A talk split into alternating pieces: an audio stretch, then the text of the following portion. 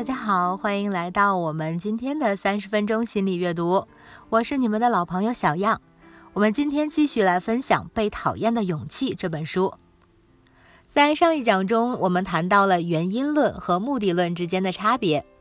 如果你秉承原因论的话呢，你很容易将自己今天的烦恼归结为过去的经历，比如你的原生家庭，这样一个已经过去的事情，我们是无法改变的。也就没有办法解决烦恼。但是如果你秉承着是目的论，你会相信今天存在的烦恼其实是有它的意义的。我们的烦恼能够满足某个更深的目标。其实意识到这一点啊是非常需要勇气的，因为在当代心理咨询中啊，我们认为我们很多人为自己的困难发展出一个烦恼，其实是某种心理防御机制。它保护我们内心中更脆弱的一部分，让我们不会遇到更大的麻烦。比如书中讲到了一个爱脸红的女孩的例子。这个女孩的烦恼是，她常感到有些自卑，因为她害怕见到人，一跟人说话就脸红。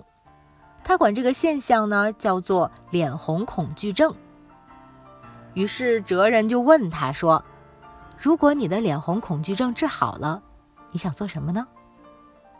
这个女孩就说，她其实有一个很想要交往的男孩，她偷偷喜欢着对方，但因为自己有脸红恐惧症，所以呀不敢向对方表白。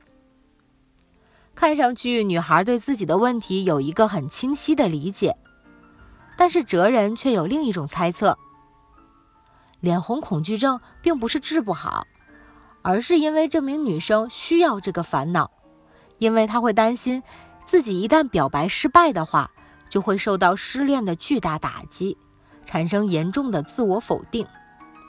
所以从这个角度来讲，这名女孩是需要脸红恐惧症的，因为只要脸红恐惧症存在，她就可以以此为理由坚持不去表白。正因为不去表白，所以她也绝对不会被拒绝，于是她就不会体验到失恋的感觉。紧跟着我们要思考啊，作为心理学工作者，我们应该帮他治疗脸红恐惧症吗？阿德勒心理学的主张是不应该，因为当你帮他治好了脸红恐惧症，他就没有了自卑的理由，这也就意味着他需要去直面自己表白被拒绝的风险，而他目前还没有办法承担这一部分，所以说他需要脸红这样的一个烦恼。经过推论，我们发现这名女孩脸红恐惧症的烦恼，实际上来源于她和暗恋男生之间的关系。由此，我们可以假设她性格中自卑的烦恼，其实是一个人人际关系方面的烦恼。如果你还记得上一讲的内容，我们可以这样理解她：她需要选择一种自卑的生活方式，这样就能规避掉表白被拒绝这个关系问题。我们把这名女孩的脸红恐惧症称之为自卑情节，通过自卑来应对关系问题。同时，我们的自卑不仅仅有自卑情节这一种表现方式，它还有两种表现方式，一种叫做优越情节，另一种叫做夸耀不幸。先来说说这个优越情节啊，也许你见过这样的人。每天外在的打扮必须是珠光宝气，一身名牌，十个手指头恨不得都戴上钻石戒指。他们可能会虚报自己的履历，夸大自己的学历、工作经验、获得的奖励，而且迷信权势，并且喜欢借着权势的力量来抬高自己。这一类人呢，其实内心中是特别自卑的。他们最担心的就是在和周围人的竞争中被别人看到自己的缺点和不足。不信你可以试试，看到这样一个爱秀自己的人，当面戳穿他一个缺点试试，对方很有可能会恼羞成怒的反击你。不过我们每个人其实都有自己的缺点和不足，但是那些善于管理自己自卑感的人，会通过努力和成长。来为自己的生活做出改变，而这一类人，由于他们没有勇气改变过去的生活方式，于是就通过优越情节来虚假的弥补自己的自卑感。所以，那些越是骄傲自大的人，越是有强烈的自卑感。可是，想要一身名牌也是需要实力呀。如果连这个实力都没有，人该怎么办呢？其实还有最后一招，就是夸耀不幸。他们会特别津津乐道自己在成长过程中的各种不幸。可是这时候，一旦有人过来安慰他们，他们就会用“你无法了解我的心情”来推开援手。这种夸耀不幸，其实就是因为，其实他们想要表达的并不是自己的不幸，而是想和别人竞争，谁更加特别。他们把自己的伤口亮出来，以此来告诉周围人：“我跟你们是不一样的，并通过这种不一样来压制住别人。”而且他们的这种不一样，还很容易变成一种道德绑架。虽然是弱势的人，但他们在关系里面反而更有决定权。他们也许会说：“你看我都这个样子了，你还不能谦让我一下？你真是一个冷血无情的人。”这就叫掌握了人际关系当中的遥控器。可是换个角度想一想啊，这种人也真是挺可怜的，因为他们用来和别人竞争的材料已经非常少了。只能用不幸和苦难来与人竞争。刚才我们的描述中啊，一直带有“竞争”这个词，你会发现，自卑情节、优越情节、夸耀不幸，实际上都是在人际关系中与别人建立起的一种竞争关系。而阿德勒认为，如果人际关系中存在竞争，那么就不可能摆脱人际关系带来的烦恼。也就不可能摆脱不幸。正是因为一旦我们的人际关系中有了竞争，我们的身份就只有两个，要么是胜利者，要么是失败者。如果我们是失败者的话，自然就会产生自卑感，从而发展出上面的三种情节。如果我们是胜利者的话呢，其实日子也不会好过到哪儿去，因为我们总是不得安心，担心自己有一天会被别人所击败。那么这个别人是谁呢？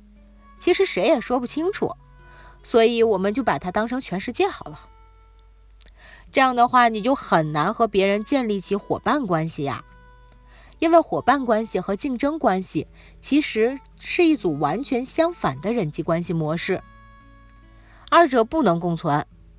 一旦我们选择和别人建立起一种伙伴关系，那就意味着我们需要直面彼此之间的不同和差异。比如，你也许在工作单位遇到过这种情况：对于解决一个问题，你提出了 A 方案，而你的同事提出了 B 方案。如果你希望建立伙伴关系的话，你们两个需要花更多的时间去沟通，从而达到求同存异。你需要尊重对方，倾听对方的理由，站在对方的立场看问题，而且自己也有可能需要让步。这个过程其实是非常复杂的，并且不一定能够得到你想要的结果，因此很多的人选择就是直接建立竞争关系。我是对的，你是错的，你听我的才行，否则我就发火。对我不要你觉得，我要我觉得，你要听我的。可是啊，他们为什么要做出这样的选择呢？为什么不能花更多的时间来沟通，建立一种伙伴关系呢？因为发火啊，建立竞争关系，这是一种简单粗暴的解决方式，同时也是一种让关系止步不前的方案。它可以帮助人逃避重要的人生课题。那么，人生课题又是什么呢？我们每个人在刚出生的时候啊，都在父母的守护下生活。即便不怎么劳动，也能够生存下去。但是很快，当我们需要自立的时候，就得在心理和生理两个层面做到自我养育。咱们先说生理层面的自我养育啊，如果想要做到这一点的话呢，我们就需要从事某些工作。这里的工作并不狭义的指在企业中上班的工作，而是泛指一切能够让我们生存下去的行为。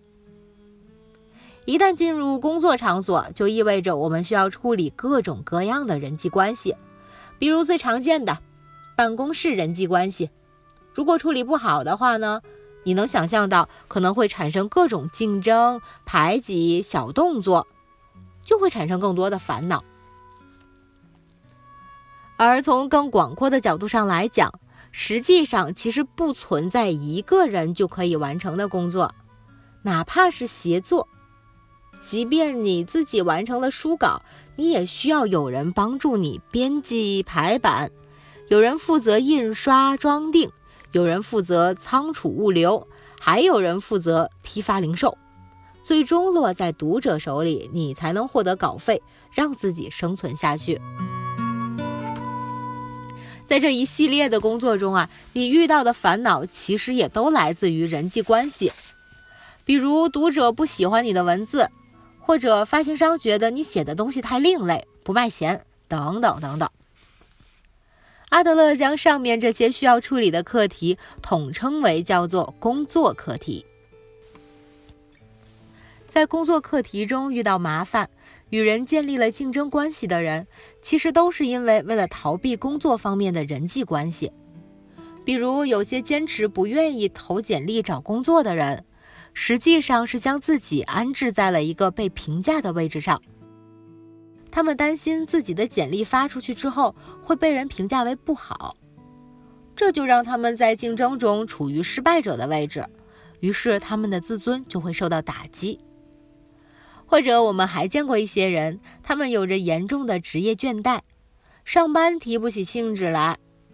如果你和他们仔细的讨论他们的职业生涯，你一定能够发现，他们曾经在工作中遭受了严重的挫败，或是自己的努力没有得到回报，或者在竞争中处于下风。无论如何努力都不能进步，久而久之成了职业倦怠。他们在工作中很难让自己变得积极起来，因为一旦他们在积极工作，就会再度进入竞争关系中，这就让他们又有了失败的可能。所以发展出一种懈怠的状态，假装自己不在意工作。他们选择了忍受失败，但即便是忍受，他们也处在了竞争关系中。工作课题虽然看上去广泛，但它实际上工作的人际关系可以说是门槛最低的，因为工作上的人际关系有着一些简单易懂的共同目标。比如，你和你的团队要共同完成一份策划；你和你公司的所有员工都想要获得更高的收入。而交友课题则更加困难一些，因为没有工作关系那样的强制力，比如学校、职场以及货币搭建起来的协作体系，所以也就更加难以开始和发展。更重要的是啊，交友课题带有相当的主观性，因为朋友并不是越多越好，在交友这件事上，更重要的是质量而非数量。这里的质量可以理解为是一种合适的距离和深度。如果距离远、关系浅的话，就成了一种工作关系，彼此并不能给予支持；而如果距离近、关系深，又会因为年龄、性别的不同而发展为权威和学生的关系，或者婚恋关系。例如这本书中的两个作者古贺史健一直向案件一郎请教阿德勒的学说，两个人还有十七岁的年龄差。难能可贵的是，两个人并没有发展为师生关系，而是一直维持着朋友关系，处理着交友课题。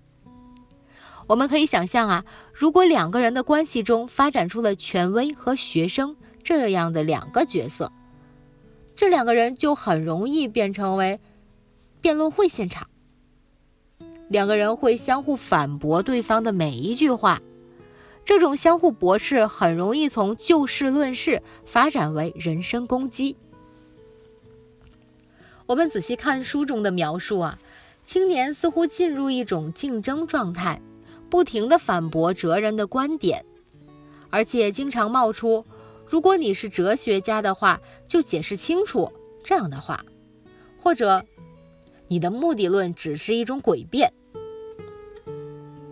而哲人则一直秉承着自己的观点，如高山般巍峨不动，维持着就事论事的伙伴关系，从未想要完全驳斥青年。也正是这种态度，让情绪强烈起伏的青年能够一次又一次的稳定下来。最后呢，要谈一下婚恋关系，便来自于最后一个课题——爱的课题了。在爱的课题中，阿德勒认为，当人能够感觉到与这个人在一起可以无拘无束的时候，才能够体会到爱。在这段关系中，既没有自卑感，也不必炫耀优越性，能够保持一种平静而自然的状态。真正的爱应该是这样的。而这种无拘无束，并不是对不忠的鼓励啊。书中认为，如果在婚恋中感觉到关系难以维持的话，当然可以选择分手，去建立另一段关系。这并不是对关系烦恼的逃避。而是一种负责任的态度。比婚恋关系更难以处理的关系，便是亲子关系了。因为在亲子关系中是没有机会选择分手的，我们能做的只有直面亲子关系中的烦恼。也正是因为这样，处理亲子关系、教育孩子，才会成为很多家庭的头等大事。处理不好亲子关系，很容易将亲子关系搞成竞争关系。比如现在很多家庭都有写作业问题，好多家长跟我抱怨，在家里真的是不写作业母慈子孝，一写作业鸡飞狗跳。写作业的事情怎么就成了一个大难题呢？这是因为啊，家长无意之间和孩子建立起了一种竞争关系。家长脑子里总有一个理想中的孩子，这个孩子写作业耐心、认真，不会出现马虎大意的错误，能够持续坐住几十分钟写作业，不会停滞不前，不会抠橡皮走神儿。但是自己面前这个亲生的孩子却有着各种毛病，总是不能好好写作业。所以家长就会希望孩子变成自己脑子里想象的那个样子。可是孩子本身就不是那个样子的。家长越是希望自己改变，自己反而越是做不出来。这时候家长就会有一种被挑战的感觉。我说了一百遍，你怎么就是不听呢？于是竞争关系开始成型。家长跟孩子就开始角力，家长想把孩子变成自己期待的样子，而孩子就是按照自己的节奏慢悠悠的写作业。两代人从此开始了竞争。所以我们会看到啊，那些已经没有力气再跟孩子大吼大叫的家长，经常会无奈的说：“哇，我真是服了你了，我没招弄你了啊，我可管不了你了。”这些话在表达什么呢？就是在表达他们在竞争关系中认输了。我们总结了这三大人生课题，他们分别是工作课题、交友课题、爱的课题。其实仔细观察，你会发现，这些课题指的都是我们想要在社会里生存下去，就必须面对的各种人际关系。而我们一旦不能在人际关系中找到伙伴关系，就会发展成为竞争关系。在竞争关系中，无论是胜利者还是失败者，都会给我们带来烦恼。因此，我们可以总结到：一切烦恼都来自人际关系。今天的讲解就先讲到这里，我们先总结一下今天所谈到的内容。一开始啊，我们认识了以为患有脸红恐惧症的女孩，她通过自己脸红的自卑，来让自己规避了表白被拒绝的风险。紧跟着，我们谈到了不仅有自卑情节，还有优越情节和夸耀不幸这三种带有竞争属性的情节，帮我们逃避了一些更深层的烦恼。这烦恼也就是三大人生课题。这三大人生课题呢，分别是工作课题、交友课题、爱的课题。但在竞争关系中，无论我们是胜利者还是失败者，都会面临着巨大的烦恼。其实，这反而给我们的人生中的烦恼指明了一个方向。我们可以不用去逃避这三大人生课题，而是去勇敢的直面它。那么，我们如何可以产生直面人生课题的勇气呢？下一讲我将给你带来答案。感谢收听我们的三十分钟心理阅读，我是小样，我们下期再见。